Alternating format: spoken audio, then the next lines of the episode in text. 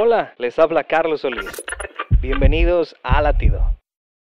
Iniciando mi ministerio, coloqué una foto en Facebook invitando a la comunidad a nuestra iglesia. Aunque la aceptación fue buena, hubo una persona desconocida que burlándose me escribió. ¿Ir con ustedes? Por favor, tú debes ser el peor pastor de la ciudad. No puedo negarte que ese comentario me dolió, pero encontré paz al leer Primera de Corintios 1:28.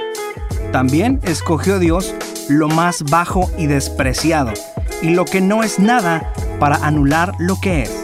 Amigo, si te sientes inferior, escucha la voz de Dios. Recuerda que hoy Él te ha escogido para cosas maravillosas e inexplicables. Dios escoge personas como tú y como yo para cambiar el mundo. Te lo dice el peor pastor de la ciudad. Latido les llega a través del ejército de salvación.